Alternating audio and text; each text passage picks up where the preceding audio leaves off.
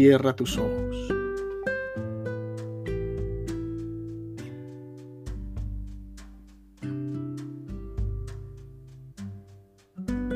Contempla.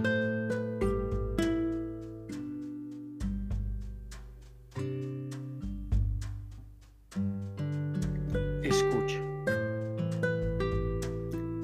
Del Evangelio de Mateo.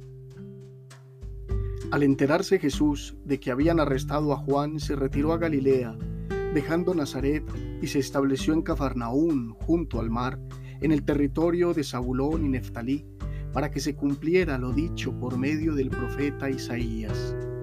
Tierra de Zabulón y tierra de Neftalí, camino del mar, al otro lado del Jordán, Galilea de los gentiles. El pueblo que habitaba en tinieblas vio una gran luz a los que habitaban en tierra y sombras de muerte, una luz les brilló. Desde entonces comenzó Jesús a predicar diciendo, conviértanse porque está cerca el reino de los cielos. Paseando junto al mar de Galilea, vio a dos hermanos, a Simón llamado Pedro y a Andrés, que estaban echando la red en el mar, pues eran pescadores. Les dijo, vengan en pos de mí, y los haré pescadores de hombres. Inmediatamente dejaron las redes y lo siguieron. Y pasando adelante vio a otros dos hermanos, a Santiago, hijo de Zebedeo, y a Juan, su hermano, que estaban en la barca repasando las redes con su padre, y los llamó. Inmediatamente dejaron la barca y a su padre, y lo siguieron. Jesús recorría toda Galilea enseñando en sus sinagogas, proclamando el Evangelio del reino y curando toda enfermedad y toda dolencia en el pueblo. Palabra del Señor. Gloria a ti, Señor Jesús. El Evangelio de este domingo nos sigue mostrando a Jesús. Un Jesús listo para comenzar la misión que el Padre le ha encomendado. En la captura de Juan el Bautista, Jesús entiende que ha llegado el momento de iniciar esa travesía que es el plan de salvación. Juan ya había allanado el camino, lo había preparado. Ahora el Maestro ha de recorrerlo y hacer brillar la luz allí donde hay oscuridad. Es claro para el evangelista Mateo que en Jesús se cumplen todas las profecías que prometían la llegada de un Mesías. Por eso, cuando Jesús llega a Cafarnaún y se instala allí, Mateo ve cumplida esa profecía de Isaías. Un pueblo que había visto las maravillas de Dios, pero que había alejado su corazón de él. Un pueblo que había padecido la ocupación asiria, ahora será testigo del deslumbrar de la salvación de Dios. Y comienza Jesús a llamar a todos a la conversión porque el reino está cerca, porque el reino es el mismo. Y en esta tierra Jesús comienza a manifestar signos y milagros propios de su misión. Pero ocurre también algo que es fundamental y es el llamado de los primeros discípulos. Pedro y su hermano Andrés, Santiago y su hermano Juan. Los ve cumpliendo oficios de pescadores y los llama con una promesa, convertirlos en pescadores de hombres. Ellos, dice el evangelista, responden inmediatamente y se van con él.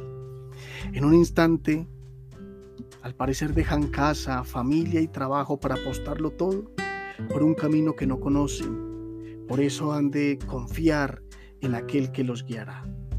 Se van tras Jesús con unas expectativas que seguramente no serán las mismas al final, pero encontrarán en Jesús la verdad la fuente de la verdad, del amor, de la vida.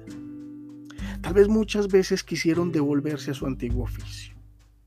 Preferible seguir echando redes al mar que luchar con las voluntades humanas. Pero al final siempre encontrarán en el Maestro la razón inequívoca de sus vidas. El discípulo sigue las huellas del Maestro y el seguimiento es lo que lo hace vivir actuar y hablar como aquel, como aquel que le enseña. La perseverancia en el camino de estos cuatro discípulos y del resto fue lo que permitió que la obra salvífica comenzara en ellos y se prolongara hasta nosotros. Es momento de preguntarnos, a la luz de este Evangelio, cómo va nuestro propio seguimiento del Maestro. Cada vez que nos confronta un pasaje bíblico debemos aprovechar la oportunidad para ponernos de cara al Señor, mirarnos en Él y descubrir si aún estamos echando las redes al mar de la nada o hemos ido dejando todo para ir en pos de su amor. Su paso por la playa de nuestra vida es la llegada del reino. Estos cuatro discípulos lo intuyeron inmediatamente, dice el Evangelio, y nosotros, con nuestra fragilidad, con nuestra realidad, con nuestra cotidianidad, ¿cuánto tiempo debemos hacerle esperar al Maestro? Ese que amorosamente nos espera. Para terminar, oremos. Amado Jesús, gracias por pasar constantemente por la playa de nuestra vida. Gracias por llamarnos por nuestro nombre para vivir el amor contigo. Tú sabes que queremos responderte siempre, pero que hay ocasiones en que no lo hacemos con prontitud. Ayúdanos en nuestra fragilidad. Acércate a nosotros y tócanos cuando ves que no escuchamos tu voz.